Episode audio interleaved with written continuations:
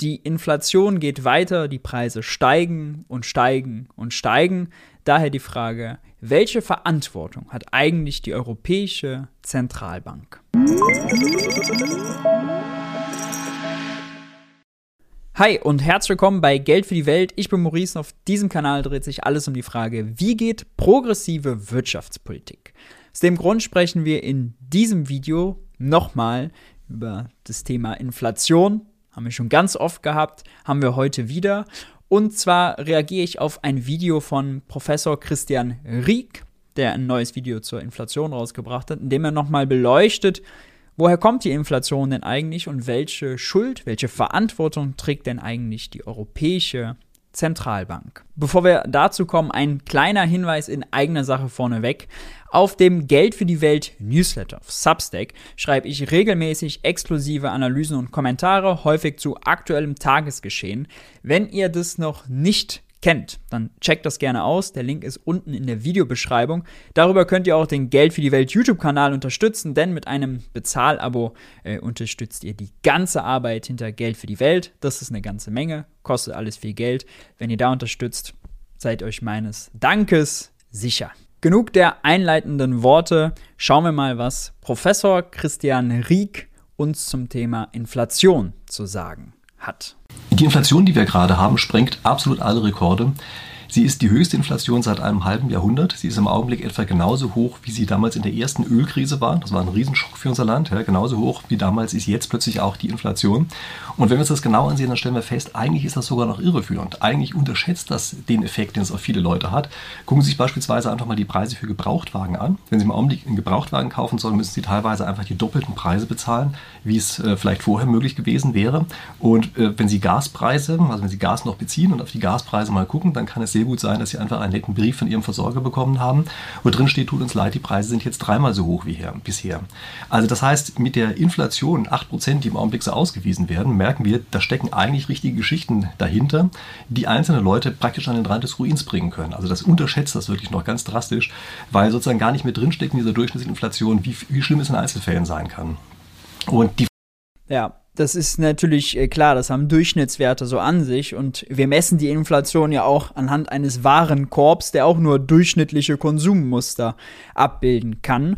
Äh, wer zur teurer Mieter wohnt, wer anderes, wer nicht raucht, dafür aber mehr Alkohol trinkt, wer äh, mehr pflanzliche Lebensmittel isst, weniger tierische Lebensmittel, all die Leute haben natürlich entsprechend ihres eigenen Konsummusters eine eigene Inflationsrate, wenn man so will. Da gibt es auf der Seite beim Statistischen Bundesamt sogar einen Rechner, da kann man das ein bisschen auf sich anpassen. Äh, aber ja, der Punkt ist relativ trivial. Natürlich hat jeder eine eigene Inflationsrate und ist davon unterschiedlich betroffen. Nicht jeder äh, um genau die 7,3 Prozent, die jetzt zuletzt äh, Anfang April vermeldet wurden. Die Frage, die jetzt natürlich im Raum steht, ist, ist eigentlich die EZB an der Sache schuld? Oder was genau steckt da im Augenblick dahinter? Und was müsste die EZB im Augenblick eigentlich tun? Das ist natürlich auch eine Frage, die sicherlich in dem Zusammenhang immer auftaucht. Aber jedenfalls ist die Hauptfrage, sehen wir jetzt eigentlich das Problem, was durch diese EZB-Politik ausgelöst worden ist in den letzten Jahren? Und ich möchte in diesem Video hier ein bisschen Licht in dieses Dunkel bringen und möchte einem, also dieser Frage und ein paar anderen im Zusammenhang mit der Inflation auch einfach mal nachgehen. Und schon mal vorweggenommen, es gibt zwei wesentliche Ursachen für die Inflation. Es gibt nämlich einmal reale Ursachen. Das sind die, die sozusagen aus dem echten Wirtschaftsleben heraus entstehen. Und es gibt zum anderen rein monetäre Effekte. Also das sind Sachen, die aus dem Geldsystem heraus entstehen. Und das sind zwei Dinge, die man für meine Begriffe nicht verwechseln darf. Obwohl die natürlich immer zum gewissen Grad miteinander zusammenhängen. Also das sind die Sachen, die wir uns hier ansehen. Für den Fall, dass Sie mich nicht kennen, ich äh, bin Professor und mache hier normalerweise jede Woche eine spieltheoretische Analyse ähm, Spieltheorie, das ist ähm, also sehr häufig angewandt auf Wirtschaftswissenschaften. Ich wende es aber auch oft an auf irgendwelche Geld- und Finanzthemen. Also das heißt, wenn Sie das interessiert, dann können Sie jetzt gerne meinen Kanal abonnieren, damit wir uns hier regelmäßig wiedersehen. Denn wie gesagt, ich mache das jede Woche. Und um jetzt die Inflation zu verstehen, möchte ich gerne einfach mit einem kleinen Beispiel einsteigen. Also stellen Sie sich vor, Sie haben so ein kleines Dorf, das liegt irgendwo ganz abgelegen, ja, irgendwo in Bergen, hat eigentlich kein Meistens, wenn kleine redaktionistische Beispiele kommen, ich ahne nichts Gutes. Schauen wir mal. großen Kontakt nach außen. Und damit das Modell schön einfach wird, ja, denn es ist natürlich ein Modell, mit dem wir hier arbeiten, äh, damit es also schön einfach wird, machen die eigentlich auch nichts anderes, als dass die Getreide produzieren. Das ist das Einzige, wovon die leben, das ist auch das Einzige, was die machen. Und die machen das einfach immer so. Jeder, der mitarbeitet bei dem Getreideanbau in irgendeiner Form, der kriegt dafür einen Getreidebezugsgutschein. Das können Sie sich vorstellen als Geld. Ja, mit dem Geld kann man eben dann zum Zentrallager gehen und kann sagen, hier, ich habe so und so viel gearbeitet, ich möchte gerne für meinen Bezugsschein so und so viel Getreide jetzt bekommen. Das ist im Grunde genommen alles, was wir hier haben. Ja, also wir haben sozusagen eine einfache Form von Geld, das sind diese Gutscheine, die wir haben. Und wir haben ein einziges Gut, was man davon normalerweise kaufen kann. Und auf diesen Zusammenhang zwischen den beiden Größen ist auch das, wo wir uns hier fokussieren stören Sie sich nicht an dieser Simplifizierung. Ja? Viele solcher Dinge versteht man für meine Begriffe erst dadurch, dass man eben nicht sich in diesen ganzen Wust und das ganze Dickicht hineinbegibt, was uns in der echten Welt immer existiert. Ja? Wenn Sie sagen, oh, Zentralbankpolitik und Geldschöpfung hier und Multiplikator dort und sowas, sieht man am Ende den Wald vor lauter Bäumen nicht mehr. Am Ende ist es genauso einfach wie das, was wir in diesem einfachen Modell hier haben. Nämlich wir haben ganz einfach ein Gut, von dem man leben möchte. Ja, das der Name gut sagt ja schon, ist etwas, was man gut findet. Und es gibt etwas anderes, was wir für unsere Arbeit kriegen. Und die Arbeit ist auch der einzige Input, den man dazu leistet. Also die Personen, die dort wohnen.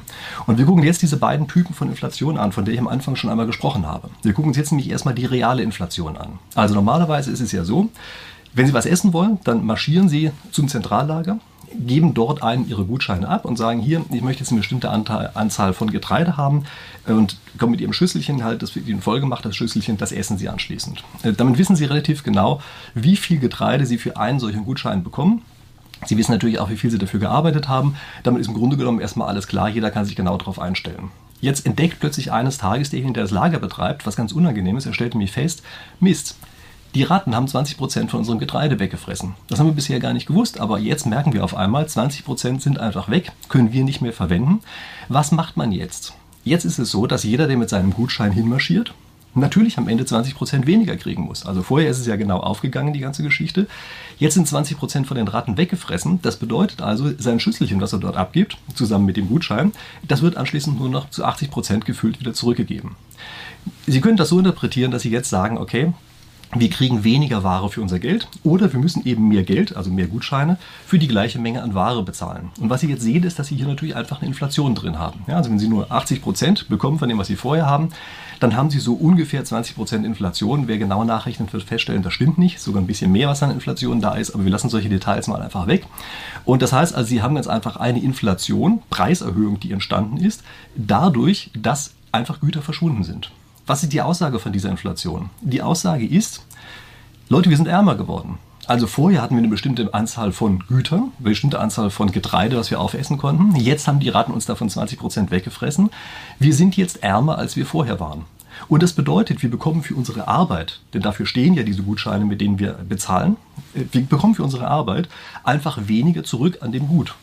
Das liegt nicht daran, dass irgendwie, was ich, an, an irgendeiner Stelle manipuliert hat oder so etwas, sondern das liegt einfach daran, dass eben die Ratten 20 Prozent weggefressen haben. Das heißt, wir sprechen hier von einem sogenannten realen Phänomen. Also real heißt immer, das ist nicht durch das Geldsystem an sich entstanden. Ja, das steht auf der echten, realen Ebene eben. Wir haben real weniger, als wir vorher hatten. Und diese Teuerung, die wir dort sehen, die ist einfach nur ein Indikator dafür, dass wir eben weniger haben als vorher. Und es muss uns klar sein, dass viele Teuerungen, die wir haben, einfach ein Anzeichen dafür sind, dass bestimmte Güter weniger geworden sind. Also wenn wir im Augenblick beispielsweise sehen, Energie wird teurer, dann heißt das offenbar, dass die Energieversorgung im Augenblick als schwieriger eingeschätzt wird als früher. Das ist erstmal die Aussage davon. Ja? Ähm, wir gucken uns gleich mal so ein bisschen an, inwieweit Gegenwart und Zukunft damit eine Rolle spielen. Aber vom Prinzip her wollten wir das Ganze erstmal einfach lassen. Ja? Das heißt also, wir sehen durch diese Art von Teuerung, dass es einfach Knappheit ankündigt und mitunter einfach aussagt, dass wir ärmer geworden sind. Und um das äh, schon mal vorwegzunehmen, also diese Unterscheidung real und monetär finde ich, glaube ich, nicht gut. Ähm, üblicherweise unterscheidet man eher zwischen Angebotsseite und Nachfrageseite. Nachfrageseite ist die Wirtschaft überhitzt, Angebotsseite ist die Produktionskosten äh, werden teurer, die Stückkosten. Kann natürlich bedeuten, die Löhne steigen, kann natürlich bedeuten, marktmächtige Unternehmen erhöhen ihre Margen, weil sie es können. Kann aber auch bedeuten, und das ist das Beispiel, was Professor Rieck hier macht, dass es Knappheiten gibt. Ja, schlechte Ernten, die Ratten fressen Getreide weg, äh, es gibt Gasknappheit, es gibt Energieknappheit wegen eines äh, Krieges und unterbrochener Lieferketten. All das würde ich als Angebotsseite nicht unbedingt real kann man auch real nennen. Das Beispiel, was er bringt, ist real. Beschreiben, ja. Und das Beispiel, was er nennt, ist natürlich ein, wo, wenn weniger produziert wird, haben wir Wohlstandsverlust. Und wenn sozusagen das Ergebnis der Arbeit dann geschmälert wird, weil die Ratten es wegfressen, dann äh, schränkt das natürlich die Produktivität ein. Ja? Da muss man theoretisch mehr arbeiten, um dann äh, als vereinfachte Zahlen quasi 120 Prozent zu produzieren, damit man, wenn 20 Prozent von Ratten weggefressen werden, nachher wieder in 100 Prozent ist. Ja, schauen wir mal weiter. Wir sehen, dass die Situation, die wir hier haben, natürlich exakt diese Situation ist, also heute bei uns in der echten Welt meine ich, ja, nicht mehr in unserem Dorf, sondern heute in der echten Welt, wir haben eben eine tatsächliche echte Güterknappheit oder, wie ich eben schon mal angedeutet habe, eine erwartete Güterknappheit. Also wenn Sie sich im Augenblick mal ansehen, Getreide ist ja noch da.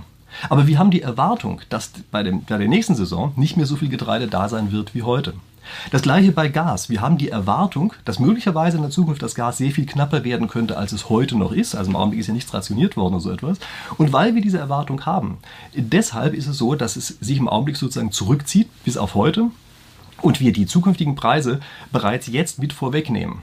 Und das Schlimme bei der Sache ist, wovon wir hier sprechen, sind ja relativ elementare Dinge. Also beispielsweise, wenn wir vom von Gas sprechen, dann haben wir es mit einem Gut zu tun, was eben sehr elementar in die Produktionsprozesse eingeht. Also habe ich letzte Woche ja beispielsweise auch davon gesprochen. Das heißt, das zieht sich sozusagen als Verknappung durch die gesamte Wirtschaft auf der Ebene oben drüber durch. Gucken Sie auch mal an, äh, was im Augenblick ja auch mal erzählt wird, das ist ja immer die Störung der Lieferketten. Ja? Das ist ja so ein bisschen ein Euphemismus, der im Augenblick immer gesagt wird. Die Lieferketten sind gestört, sind ja auch echte Knappheiten. Ja? Aber gestörte Lieferketten heißt ja nur aufgrund staatlicher Anordnungen haben wir bestimmte Dinge, die wir normalerweise machen wollten, jetzt auf einmal nicht tun können. Das heißt, wir hatten so eine Art Übergang von einer Marktwirtschaft zu einer Planwirtschaft. Das war teilweise einfach geplant. Es wurde gesagt, nö, das Schiff fährt jetzt nicht. Nö, der Lastwagen. Das stimmt natürlich äh, nicht. Also wenn China einen Lockdown verordnet wegen Corona ähm, und da Häfen geschlossen werden Corona, ist das natürlich eine staatliche Anordnung.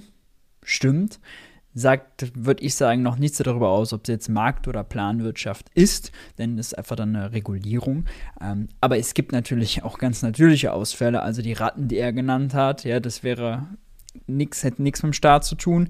Wenn die Leute wegen Corona krank sind und nicht zur Arbeit können, das auch nichts damit zu tun, dass der Staat äh, da eingreift. Also hier dieses Marktstaat aufzumachen, finde ich ein bisschen fehl, äh, fehl am Platz. Dann kommt er nicht an. Und diese Planung, die wir äh, dort hinter sehen, die führt eben dazu, dass wir im Augenblick ganz einfach weniger Waren zur Verfügung haben. Ähm, wir haben ganz oft in der Vergangenheit äh, solche Sätze gehört wie Lockdown. Zumal ja auch das Problem ist, also wenn man mal jetzt drüber nachdenkt, ähm, der, Staat hat ja auch während Corona äh, Betriebe geschützt, Betriebe gerettet. Äh, natürlich auch, weil Lockdown war, aber allein wegen der Krankheit sind auch viele ausgefallen. Äh, die Leute waren unsicher, die haben anders konsumiert. Auch deswegen hatten äh, die Betriebe, viele Firmen Probleme.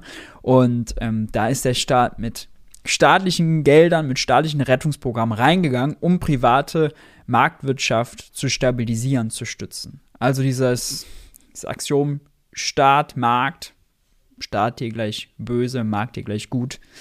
Vorsichtig. Down schadet der Wirtschaft. Aber wir müssen hier die Schwachen schützen. Ja, das war immer die Story, die uns erzählt worden ist. Und was heißt das eigentlich, dieses schadet der Wirtschaft? Was viele darunter gehört haben bei diesem Satz, das ist, ja, das sind die bösen Reichen, das sind die bösen Kapitalisten, die müssen jetzt auch mal dafür bluten, dass an anderer Stelle die Schwachen geschützt werden. Das ist natürlich falsch.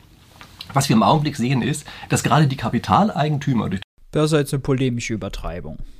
diese Lockdowns gewonnen haben und dass die Wirtschaft wir selbst sind. Also, wenn etwas der Wirtschaft schadet, dann heißt das, wir haben danach eben weniger reale Waren, als wir vorher hatten.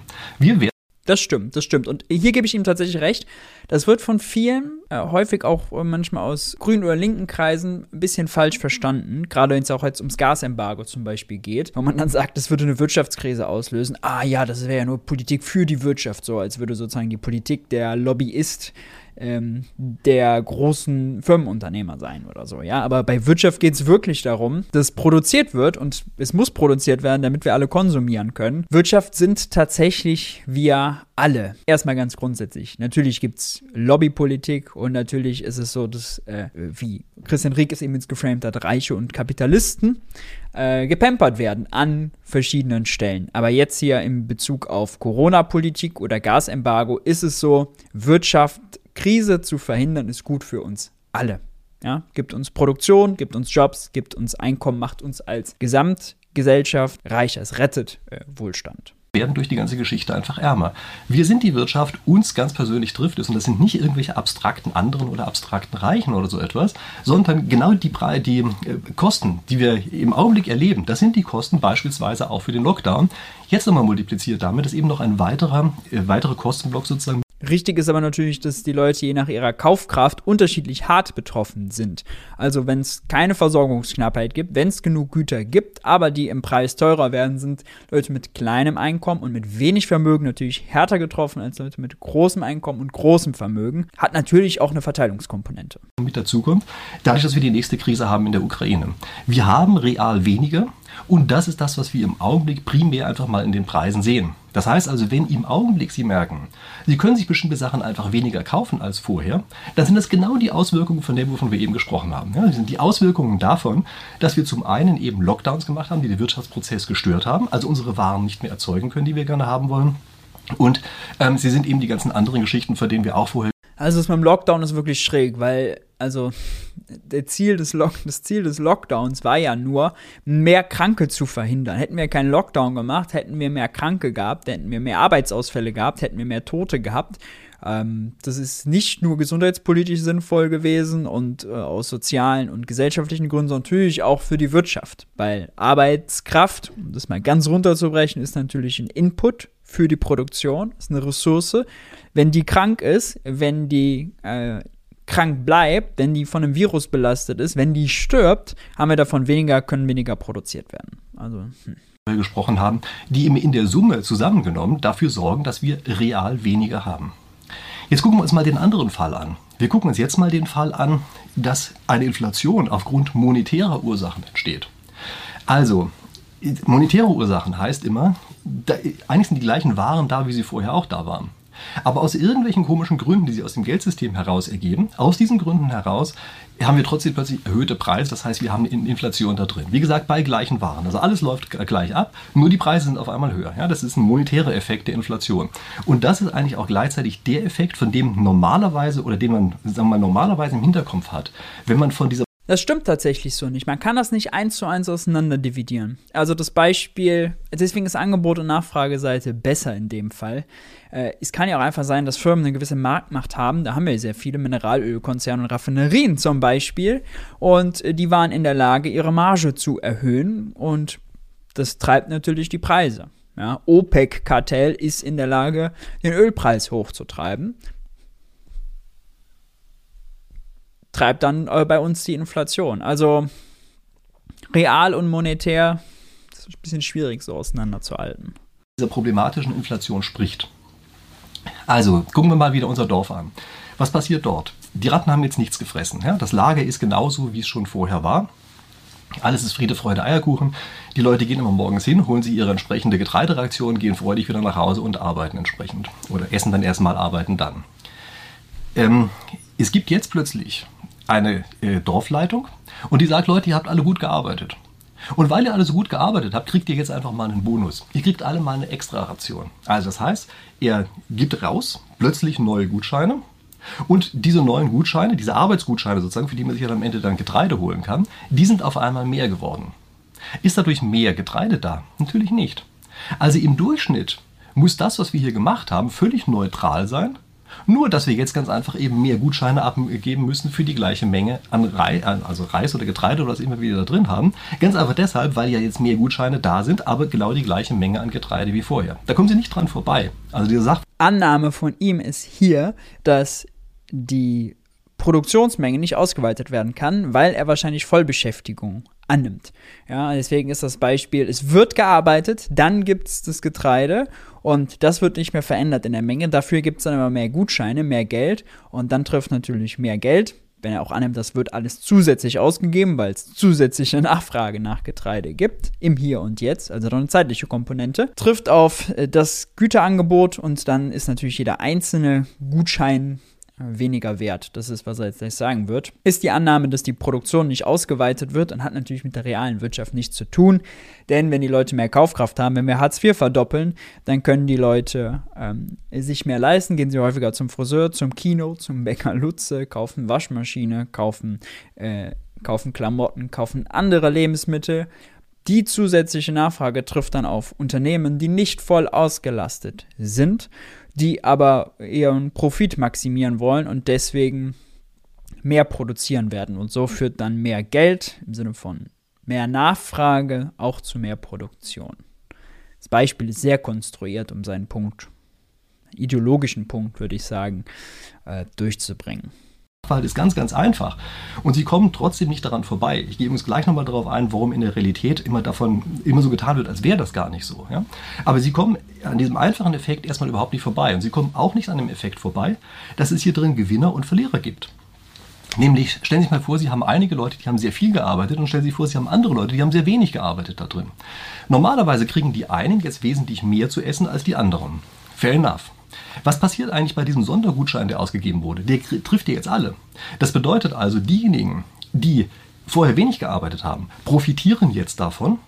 Und die anderen, die vorher sehr viel gearbeitet haben, das sind diejenigen, denen das Ganze schadet. Ja, das heißt also, die viel Arbeitenden, deren Gutscheine, deren bestehende Gutscheine werden, werden verwässert.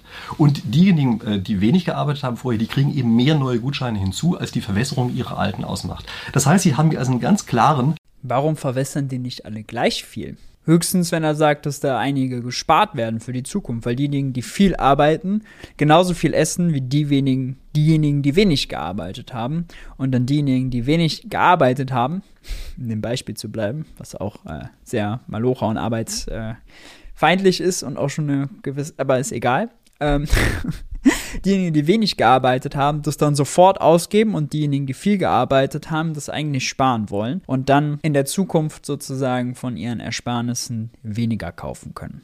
Aber sonst gibt es eigentlich keinen Grund, wenn alle es hier und jetzt ausgeben und alle mehr essen wollen, fragen sie ja alle relativ gesehen gleich viel mehr nach. Wobei, nee, stimmt natürlich, wenn jeder einen Gutschein zusätzlich bekommt, äh, dann ist es natürlich so, äh, dass diejenigen, die schon viele Gutscheine haben, nur ein kleines bisschen mehr Kaufkraft haben.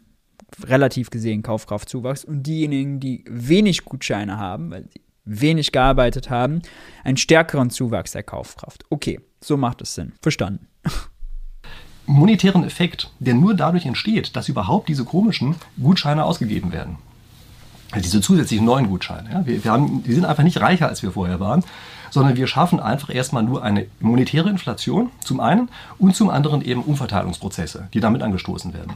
Es gibt auch noch andere entsprechende Umverteilungsprozesse. Also stellen Sie sich vor, irgendwer Umverteilungsprozesse gibt es aber natürlich auch bei der, wie er es nennt, realen Inflation, wenn die Ratten 20% von dem Getreide wegfressen und es dann zu Knappheit kommt. Und da hat er das ja noch nicht eingeführt, dass alle unterschiedlich kaufkräftig sind. Also, dass, dass es Leute gibt, die viel gearbeitet haben, viele Gutscheine haben und Leute, die wenig gearbeitet haben und wenig Gutscheine haben. Da gibt es natürlich genauso Verteilungsprozesse, ja. Der gesamte wirtschaftliche Kuchen, der produziert wird, wird gemäß Kaufkraft, bestehend aus Einkommen und Vermögen, aufgeteilt. Inflation ist immer ein Verteilungskonflikt. Inflation heißt ja, irgendjemand erhöht die Preise, verändert die Preise, um sein Einkommen zu erhöhen, um dann sozusagen mehr vom realen Kuchen zu bekommen, zu Lasten der anderen.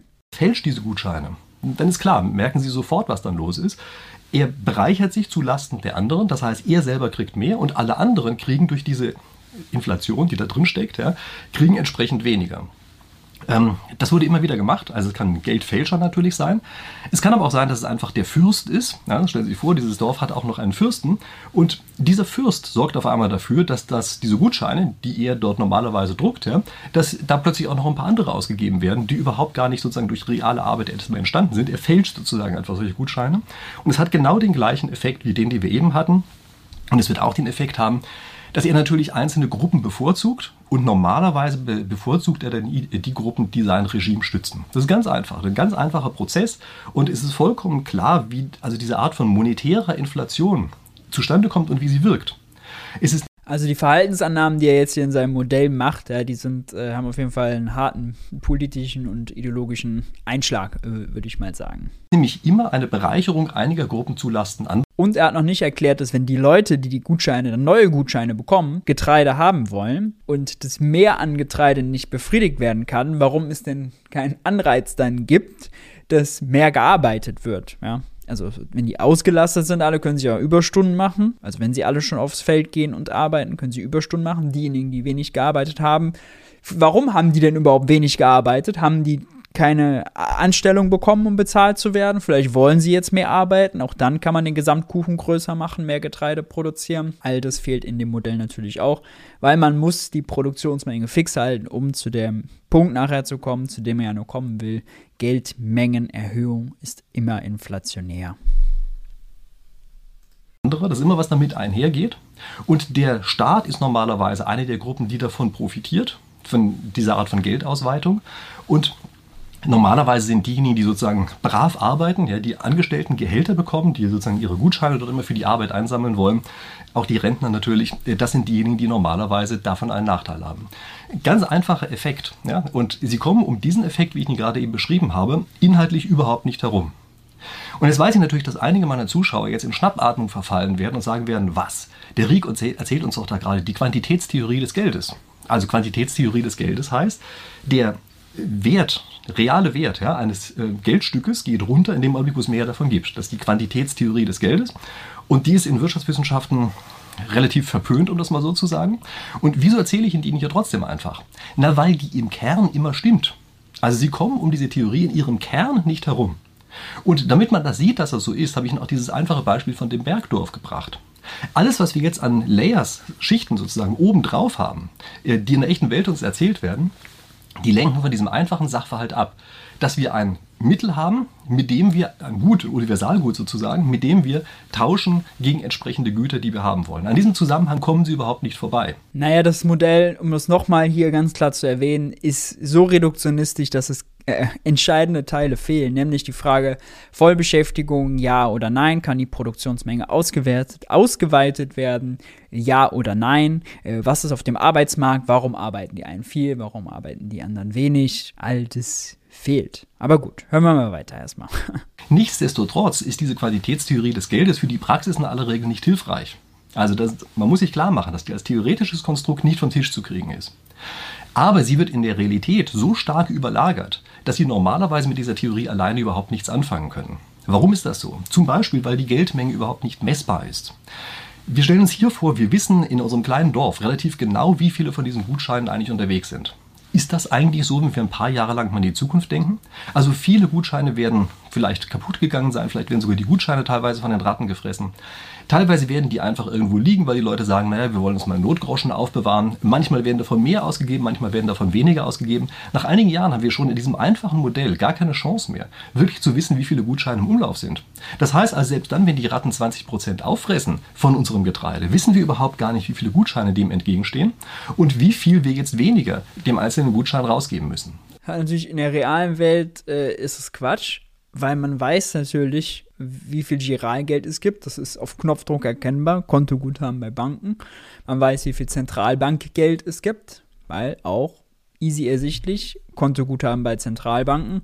Das Einzige, worauf man vielleicht, wo man eine gewisse Ungewissheit hat, ist das Thema Bargeld. Wie viel Bargeld hat man ausgegeben, das weiß man noch. Dann weiß man nicht, wie viel ist davon kaputt gegangen, wie viel ist davon verloren gegangen, wie viel wurde vielleicht auch Bargeld gefälscht. Stimmt natürlich. Ähm, wie viel Bargeld ist ins Ausland abgewandert, äh, dass es nicht mehr, äh, dass es hier in Deutschland quasi egal ist, es existiert, aber es macht in Deutschland nichts mehr. Also ja, das stimmt. Aber Bargeld ist ein äh, ganz kleiner Anteil von der gesamten Geldmenge. Deswegen ist eigentlich für die Realität kein gutes Konstrukt, was er hier aufstellt. Ähm, das ist in der Realität natürlich noch viel schlimmer. Also in der Realität ist es ja so, dass das Geld geschaffen wird. Also es gibt verschiedene Prozesse, in denen dieses Geld geschaffen wird. Teilweise im privaten, teilweise auch im, also nicht staatlichen, aber sagen wir Zentralbankbereich. Und das Zusammenwirken von diesen beiden ist ein sehr, sehr unübersichtlicher Prozess, bei dem sie gar nicht mehr ganz genau verstehen, an welcher Stelle wie viel eigentlich entstanden worden ist. Ähm Weil er den Staat gerade ausgelassen hat. Auch der Staat erzeugt Geld. Ähm, Zentralbankgeld entsteht, wenn die Zentralbank Kredite vergibt. Ja, oder wenn sie selbst Sachen aufkauft, dabei zum Beispiel wenn sie Staatsanleihen kauft, dann erzeugt sie in dem Prozess äh, Zentralbankgeld. Und Bankgeld, Giralgeld, entsteht, wenn Banken einen Kredit vergeben oder wenn sie selber Wertpapiere aufkaufen, wenn sie selber Anleihen aufkaufen. Oder, und das ist jetzt hier entscheidend, wenn der Staat Ausgaben tätigt.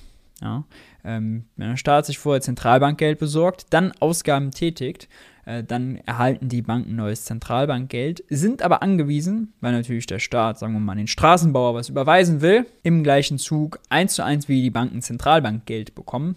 Zentralbankgeld ist Guthaben bei der Zentralbank.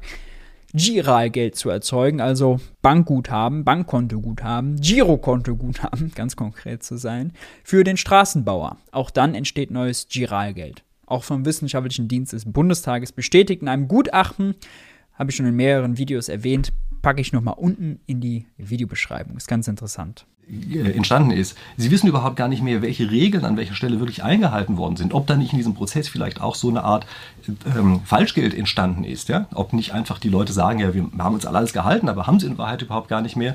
Und damit ist das Geld sozusagen auf eine andere Weise anders geworden, als sie ursprünglich gedacht haben. Sie haben Zeitverzögerungen drin. Also manchmal ist es so, sie ändern an einer Stelle irgendetwas, aber das kommt gar nicht gleich überall an. Äh, sie haben eben auch genau diese Geschichte, dass es räumlich getrennt ist. Ja? Vielleicht ist es so, dass bei einigen Familien sofort ankommt, bei anderen Familien ist das Ganze ein bisschen bisschen Zeit versetzt und so weiter.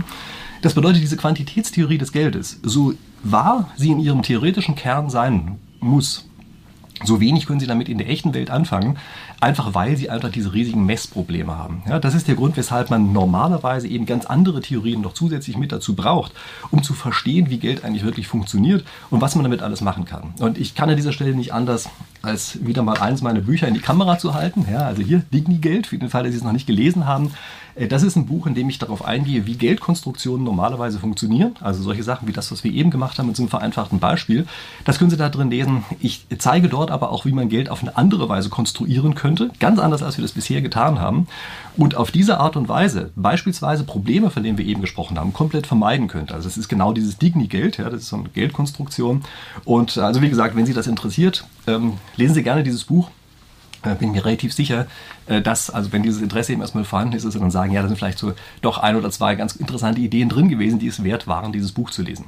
Und jetzt gehen wir mal rüber zur EZB-Politik. Also die machen ja kein Digni-Geld, sondern die machen den Euro, ja, leider. Und was ist eigentlich, wie ist eigentlich diese EZB-Politik vor dem Hintergrund dessen, was wir eben gesagt haben, einzuordnen? Nun, ich würde sagen, es rächt sich jetzt ganz einfach, dass wir, oder genau gesagt die EZB, jahrelang in den Krisenmodus geschaltet hatte. Also jahrelang, also wirklich jahrelang, ja, das ist ja schon ewig, äh, im Grunde genommen seit der Finanzkrise, dass die EZB die ganze Zeit sagt, ja, wir sind in der Krise, Krise, Krise, und dann verschießen die alles Pulver. Und tja, jetzt kommt noch eine Krise dazu und ist es kein Pulver mehr übrig.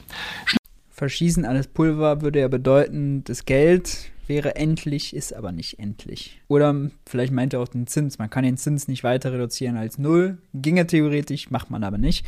Wäre auch ökonomisch nicht sinnvoll. Hm. Schlimmer noch, das Pulver ist teilweise unverbrannt in den Kellern der einzelnen Leute gelandet. Und also nennt sich dann Notgroschen. Ja? Die haben aber gesagt, ja, ich spare jetzt lieber, als direkt zu konsumieren. Und zum Glück ist ja relativ viel Geld da. Nehmen wir ganz einfach erstmal. Und was die Folge davon ist, dass in dem. Also es ist ja nicht so, äh, um als wäre ein Helikopter, ein EZB-Helikopter, äh, über das Land geflogen und hätte Geldscheine abgeworfen. Das hat die EZB nicht gemacht. Sie hat den Zins gesenkt und sie hat Anleihen gekauft. Wenn sie Anleihen kauft, dann tauschen die Banken Staatsanleihen, die sie haben, verlieren sie, gegen neues Guthaben bei der Zentralbank. Bei Staatsanleihen ist es so, dass es quasi Geld ist, das auf Sparkonten, auf, sagen wir mal, Tagesgeldkonten, ist wahrscheinlich das beste Beispiel, bei der EZB liegt. Und wenn sie das, die Staatsanleihen verkaufen gegen Zentralbankgeld, dann ist es quasi so, als würden sie eine Umbuchung machen von ihrem Sparkonto auf ihr Girokonto, von ihrem Tagesgeldkonto auf ihr Girokonto. Netto werden sie dabei nicht reicher kleines bisschen Gebühren, ist aber kleines bisschen Profitmarge, aber äh, ist nicht so relevant. Eigentlich ist es ein reiner Aktivtausch. Sie geben eine Anlage auf, nämlich die Staatsanleihe, kriegen dafür eine andere Kontoguthaben bei der EZB, Zentralbankgeld. Ja. Und das Zentralbankgeld können die Banken aber wiederum nur ausgeben an Leute oder an, nicht an Leute ist schon falsch, an Institutionen, die auch ein Konto bei der Zentralbank haben. Wir als Privat haben aber da gar kein Konto.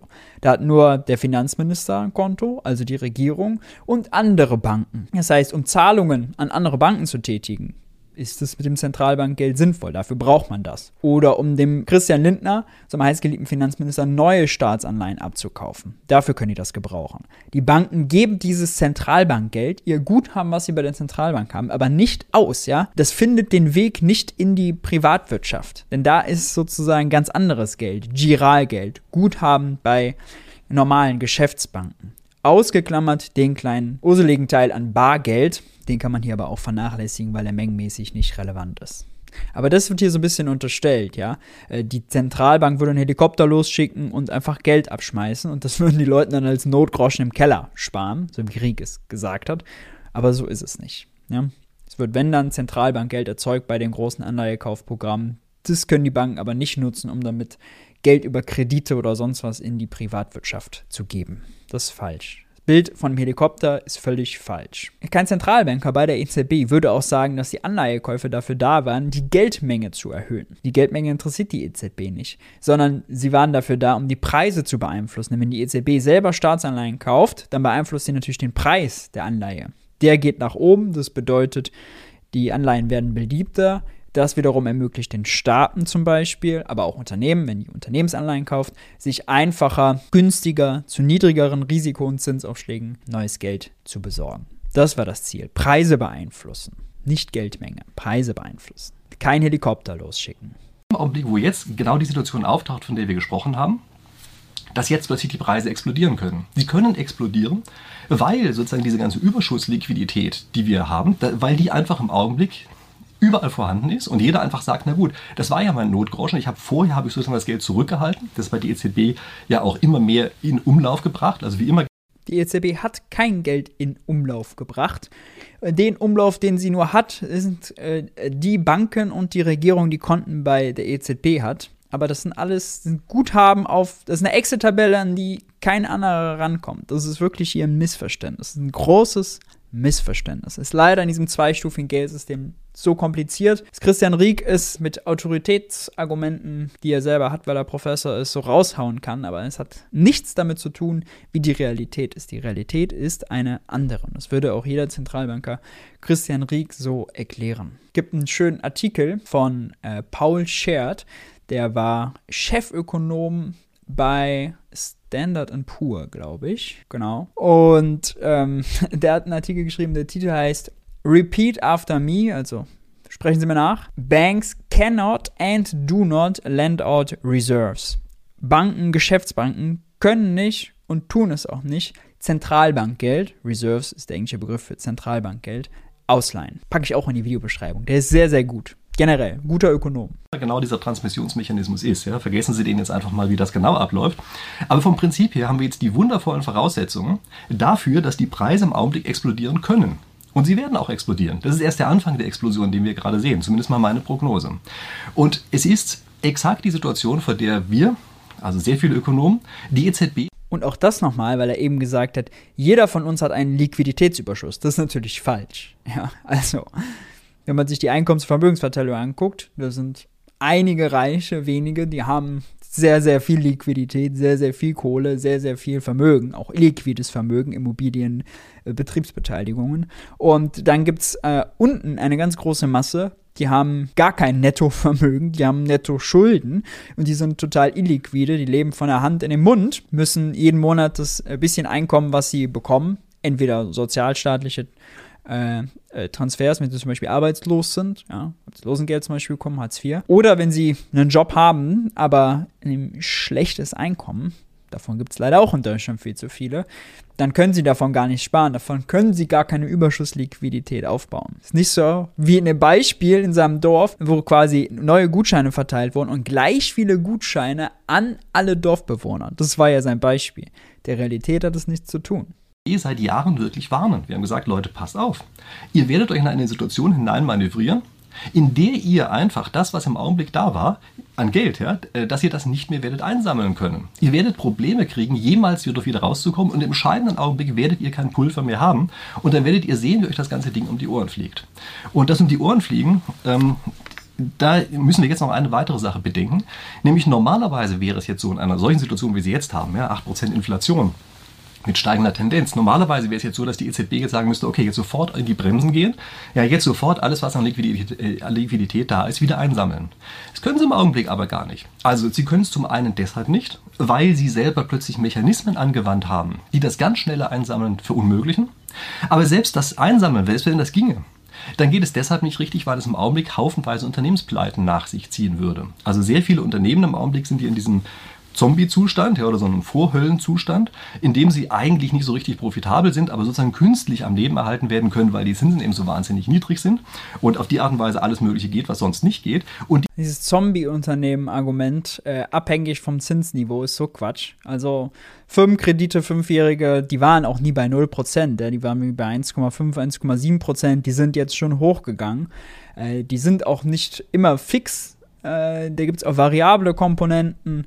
Und das Ding ist aber ja, Zinsen, Zinskosten belasten ja die ganze Wirtschaft. Also nahezu alle Unternehmen, die wenigsten arbeiten nur mit Eigenkapital, viele haben Fremdkapital. In den verschiedenen Branchen ist das vielleicht unterschiedlich, aber innerhalb einer Branche zwischen Konkurrenten ist das wahrscheinlich sehr ähnlich, wie viel Eigen- und Fremdkapital äh, da eingesetzt wird. Und wenn zwei Konkurrenten beide höheren Zinskosten ausgesetzt sind, dann ist es so, als wären sie beiden höhere Lohnkosten ausgesetzt. Dann versuchen sie durch beide die höheren Kosten zu überwälzen in Form höherer Preise. Und natürlich äh, erhöht es die Profite eines Unternehmens nicht per se, wenn es einen Kredit aufnimmt. Das ist ja auch so, dass Kredite keine Insolvenz verhindern, sondern nur eine Illiquidität. Das sind zwei verschiedene Sachen. Wurde auch in der Corona-Krise sehr stark noch darauf geachtet, dass nicht insolvente Unternehmen äh, im ersten Schritt auch die gerettet wurden. Da wurde auch die Insolvenzantragspflicht ausgesetzt. Aber nachher galt das vor allem äh, entweder nur für die mit Lockdown oder für die, die illiquide sind. Die haben dann KfW-Programme bekommen.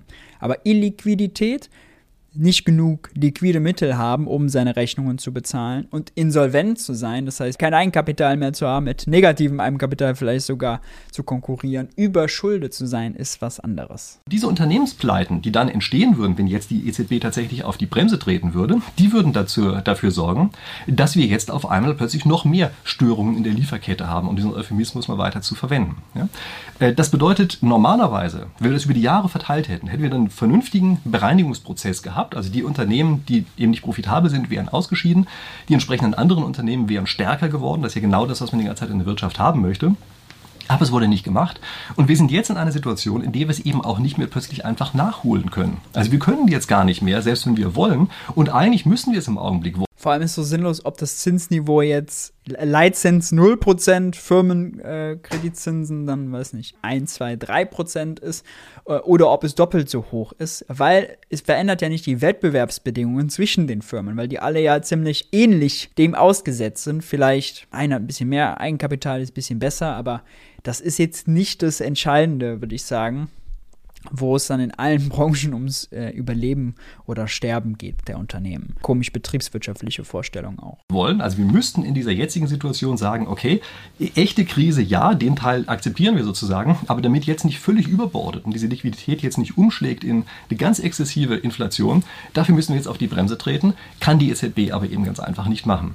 Und dann möchte ich jetzt auf ein paar Fragen eingehen. Was meint er denn mit auf die Bremse treten? Meint er damit Zinsen erhöhen? Meint er damit auch Anleihekäufe reduzieren? Meint er damit sogar Anleihen, die die EZB in der Vergangenheit mal gekauft hat, jetzt zu verkaufen? Was meint er damit? Die mir in dem Zusammenhang häufiger gestellt werden. Also eine ist ganz oft, hätte die EZB eigentlich nie schon die ganze Zeit gegensteuern müssen? Und die Frage habe ich eben gewissermaßen, schon beantwortet. Ja. Natürlich hätte die EZB gegensteuern müssen und das schon seit verdammt langer Zeit. Aber es war einfach bequem, mit der Politik zusammenzukummeln und einfach immer der nette Nachbar zu sein, der dem anderen nicht in die Suppe spuckt, aber dafür zu sorgen, dass die Politik vielleicht einfach mal das macht, was sie eben tatsächlich wirklich machen muss, nämlich einfach Entscheidungen treffen, die auch ökonomisch sinnvoll sind. Die EZB hat jede dumme Entscheidung der Politik einfach mit einem Gummistempel versehen und einfach gesagt, ist alles in bester Ordnung. Haben sich damit für meine Begriffe auch völlig über ihr eigenes Mandat hinweggesetzt und infolgedessen haben sie uns in die Situation reingebracht. Also es ist überhaupt gar keine Frage, dass die EZB in der Vergangenheit ihre Hauptfehler gemacht hat und jetzt in einer Klemme sitzt, in der sie kaum noch richtig rauskommt. Das ist auch so an der Realität vorbei, denn die EZB hat die letzten zehn Jahre bis vor der Pandemie eigentlich bis vor einem halben, dreiviertel Jahr, wo das angefangen hat, dass die Inflation angezogen hat, ihr Inflationsziel von 2%, damals noch 1,9, permanent verfehlt. Zehn Jahre lang hat die EZB ihr Inflationsziel verfehlt, hat sie ihr Mandat Preisstabilität nicht erreicht. Um mehr, sie musste für mehr Inflation sorgen. Und da ist natürlich, wird Christian Riegmann wahrscheinlich recht geben, passt ja auch zu seiner Theorie, ist natürlich äh, das Gaspedal, was die EZB hat, Zins runter und Anleihen kaufen. Ja. Das ist das eine. Das zweite, was er hier jetzt komplett außer Acht lässt, ist, dass die EZB ja dadurch, dass sie im großen Stil Anleihen kauft, es zum Beispiel den Euro-Ländern, Griechenland, Italien, Frankreich und so weiter, auch dafür sorgt, dass die Risikoaufschläge auf Staatsanleihen günstiger sind. Das heißt, die Zinslast der Staaten, wenn sie Staatsanleihen verkaufen, um sich neues Geld zu besorgen, ist günstiger. Das bewirkt unter den strengen Schuldenregeln, den strengen Fiskalregeln, dass die Länder mehr Geld ausgeben können. Wenn die Länder mehr Geld ausgeben, dann ist das A gut für die Wirtschaft, können die Unternehmen mehr Kohle verdienen, können die ihre Bilanzen aufbessern, aber es ist auch gut für die reale Inflation, denn das ist zum Beispiel ja sehr sinnvoll, wenn die Länder jetzt fette Investitionsprogramme machen können, um in erneuerbare Energien zu investieren oder zumindest Putin-freie Energien, LNG-Terminals oder so aufzubauen, äh, um aus dieser Abhängigkeit von Russland rauszukommen. Gerade ja der Preisdruck herkommt. Also Investitionen, die die EZB damit ermöglicht, weil sie es äh, den Ländern einfacher macht, an Geld zu kommen, haben einen großen Einfluss auf die reale Sphäre, wie Riek jetzt sagen würde. Den Link den habe ich bisher auch noch nicht von ihm gehört. Und machen wir jetzt mal ein paar Prognosen für die Zukunft. Und hier immer der Disclaimer. Ja, also passen Sie auf. Erstens habe ich keine Glaskugel, also ich kann auch nicht in die Zukunft sehen. Und zweitens sind Sie für alle Ihre Entscheidungen, die Sie finanzieller Art treffen, immer selbst verantwortlich. Aber trotzdem möchte ich Ihnen jetzt ein paar Sachen sagen, die sich für meine Begriffe direkt hieraus ergeben. Nämlich, was passiert eigentlich mit der Inflationsrate für die nächsten Monate? Und da brauchen Sie weder Hellseher zu sein noch Wirtschaftswissenschaftler. Es ist vollkommen klar, dass die Inflationsrate für die nächsten Monate tendenziell ziemlich weit oben bleiben wird. Also diese Soll-Inflation, die wir da haben mit 2%, können Sie für die nächsten Monate auf jeden Fall vergessen. Und ich glaube, das ist eine relativ sichere Wette, das genau Sagt auch jeder Ökonom gerade in, in der angespannten Lage. Gerade in China wieder Lockdown. Äh, ich glaube, Shanghai hat komplett zugemacht. Äh, oder war das Hongkong? Ähm, wie auch immer. Und wir haben natürlich die Ukraine-Krise, den Putins schrecklichen Krieg. Wir haben ein äh, Gas- und Energieembargo im Raum stehen. Wir haben ein Kohleembargo, was schon safe ist, was die EU anstoßen will, was natürlich dafür sorgt, dass Kohle woanders hergeholt werden muss. Das ist teurer. Wenn es nicht teurer wäre, hätte man es ja aus Russland geholt. Ja, dass das Inflation treibt. Konsens. So vorherzusagen. Interessanter ist die Frage, was passiert eigentlich über die nächsten Jahre hinweg? Also wird das wieder runtergehen? Ist das temporär? In Klammern das, was uns die EZB und andere Auguren im Augenblick immer sagen. Also ist das alles temporär oder ist es etwas, was bleibt? Und da befürchte ich, dass wir im Augenblick in dem Zustand sind, in dem das Bleiben sehr viel wahrscheinlicher ist als das Weggehen. Also man kann sowas natürlich, wie gesagt, nie so ganz genau sagen. Das ist so ein bisschen so, dass wir so ein System haben, was entweder sozusagen in die eine Rille reinrutscht oder in die andere. Das können wir im Augenblick nicht ganz genau vorhersagen. Aber für meine Begriffe ist die Wahrscheinlichkeit sehr groß, dass unsere Kugel in die Rille reinrutschen wird, in der die Inflation Inflation dauerhaft hoch bleibt und das, was wir im Augenblick erleben, praktisch eine Anstoßinflation ist. Also was passieren wird als wahrscheinlichstes Szenario. Ketchupflasche von Hans-Werner Sinn. das ist, dass wir jetzt erstmal diese hohe Inflation sehen und auch über ein paar Monate hinweg sehen, sich die Leute beginnen daran zu gewöhnen und dann natürlich Zweitrundeneffekte auftauchen. Also dann werden die Leute, die angestellt sind, werden sagen, das geht so nicht. Geht nicht, dass wir nicht mehr kriegen. Wir wollen jetzt einfach auch höhere Löhne haben. Und wenn erstmal die Löhne ebenfalls mitsteigen, das ist normalerweise etwas, dass eine Inflation sich auch wirklich dauerhaft verfestigen kann. Ja, Sie haben da diese berühmte Lohnpreisspirale, von der man früher sehr viel gesprochen hat. In letzter Zeit hört man diesen Namen hier schon kaum noch. Aber trotzdem, äh, das ist ein Zusammenhang, den es natürlich. Also ich höre den Namen sehr oft tatsächlich. Natürlich gibt. Und wir haben hier eine weitere Besonderheit, nämlich äh, dadurch, dass Lieferengpässe Land auf Land ab bestehen, haben sie lauter kleine Minimonopole. Also es gibt immer einen, der noch liefern kann und alle anderen können das nicht. Und diese Minimonopole, die sorgen dafür, dass sie an der Stelle eine starke Preissetzungsmacht haben. Und das nutzen die natürlich aus. Also die entsprechenden Unternehmen werden diese Preissetzungsmacht an der entsprechenden Stelle einfach auch ausnutzen werden dafür sorgen, dass sie eben höhere Preise verlangen, können sie auch durchsetzen, weil ja die Waren knapp sind. Die Arbeitnehmer werden versuchen, sich irgendwie so ein bisschen daran zu beteiligen, zu sagen, dann wollen wir aber auch was abhaben, ja, wenn ihr mehr kriegt, dann wollen wir auch mehr Löhne haben. Das heißt, Sie können davon ausgehen, dass an den Stellen, an denen noch sinnvoll produziert werden kann, zum einen eine Knappheit ist und zum anderen äh, ganz einfach tatsächlich auch Preissteigerungen weitergegeben werden an die Kunden, an die Endabnehmer davon und dass das etwas ist, was sich einfach gegenseitig stabilisiert können Sie relativ sicher sein, dass es so ist. Also ich würde jetzt mal sagen, so 80 Prozent Wahrscheinlichkeit für dieses Szenario.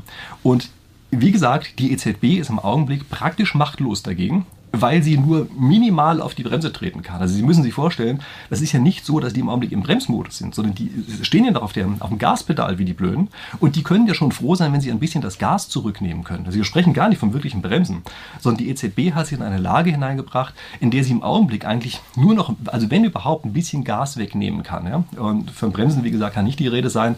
Und infolgedessen halte ich das für ein sehr sicheres, sehr wahrscheinliches Szenario, dass es hier eben tatsächlich jetzt mit der Inflation dauerhaft dauerhaft hochgehen wird, über relativ lange Zeit. Ich spreche hier im Augenblick noch nicht von Hyperinflation. Ja? Also nicht, dass Sie jetzt denken, das geht sozusagen noch nicht Markus Söder, der hat zuletzt von Hyperinflation gesprochen. Und dann ist Marc Friedrich direkt draufgesprungen und gesagt, ja, ich wurde dafür jahrelang gescholten und abgekanzelt, als ich das gesagt habe. Jetzt darf man das scheinbar sagen, Hyperinflation. Aber die kommt natürlich. direkt hoch, so wie man das vielleicht ähm, an verschiedenen Stellen in der deutschen Geschichte kennt dass wir dann Inflationsraten von also wirklich mehreren hundert Prozent oder irgend so etwas haben. Ja. Das halte ich im Augenblick noch für unwahrscheinlich. Aber dass wir eine dauerhaft hohe Inflation bekommen, die auch ohne weiteres in den zweistelligen Bereich gehen kann, das halte ich jetzt für die nächsten Jahre sehr wahrscheinlich. Übrigens, wenn Sie das eine Ölkrise ansehen, da war es in der ersten Ölkrise so, das hat so, glaube ich, ein, zwei Jahre ungefähr von der Größenordnung mit der hohen Inflation gedauert. Dann ist die erstmal wieder auf moderate Werte runtergegangen. Aber das war ja nicht das Letzte. Danach gab es ja noch andere Krisen, also noch eine zweite Ölkrise und sowas. Ja. Und ähm, die Voraussetzungen damals waren auch deutlich besser besser als die, die wir heute haben. Unter anderem auch deshalb, weil wir eben nicht vorher eine Zentralbank hatten, die ewig im Krisenmodus war. Okay, so viel zu meiner Einschätzung. Ich möchte Sie jetzt nochmal daran erinnern. Ähm ja, gut. Christian Rieck. Äh, ich teile die Analyse natürlich nicht, das ist aber, glaube ich, mittlerweile klar geworden aus äh, dem bisherigen Videoverlauf. Weder finde ich seine Modelle vernünftig, da fehlt Vollbeschäftigung, da fehlt Produktionsausweitung, da fehlt Verteilung. All das fehlt mindestens. Zweitens finde ich die Unterscheidung real, monetär nicht glücklich, eher Angebot und Nachfrage zu machen. Seine Analyse wie Geldschöpfung, also seine Theorie über Geldschöpfung finde ich falsch. Ist nicht so, dass die EZB mit einem Helikopter Geld abgeworfen hätte oder dass die EZB Geld in den Umlauf bringen kann. Umlauf im Sinne von, ey, wir haben jetzt alle irgendwie einen Geldschein mehr. Das ist alles äh, Quatsch, das ist vereinfacht, um die eigenen Überzeugungen, die da ja immer wieder rauskommen, der böse Staat, die böse Zentralbank, die machen nur Schlechtes, die machen nur schlechte Entscheidungen. Besser wäre es, Lockdowns, schlechte Entscheidungen. Lockdowns machen die Wirtschaft ärmer. Besser wäre es gewesen, die Wirtschaft wäre immer sich selbst überlassen und so. Ja, äh, teile ich alles ideologisch und ökonomisch nicht. Interessant war es aber trotzdem. Will auch gar nicht mehr so viel dazu sagen. Video geht schon lange. Wenn euch das gefallen hat, lasst ein Like und ein Abo da. Und nochmal der Hinweis auf den Newsletter. Da könnt ihr mit einem Bezahlabo die ganze Arbeit hinter Geld für die Welt unterstützen. Das freut mich sehr. Ansonsten schreibt Fragen und Anmerkungen, die ihr habt, wie immer, unten in die Kommentare rein. Manchmal passiert es, dass ich die Artikel, die ich dann so während des Videos hier sage, ja, die verlinke ich da drunter, nachher vergesse zu verlinken. Wenn das so ist, erinnere mich in den Kommentaren dran, dann haue ich das schnell noch da rein. In diesem Sinne, haltet die Ohren steif, bleibt gesund und ich hoffe, wir sehen uns beim nächsten Video.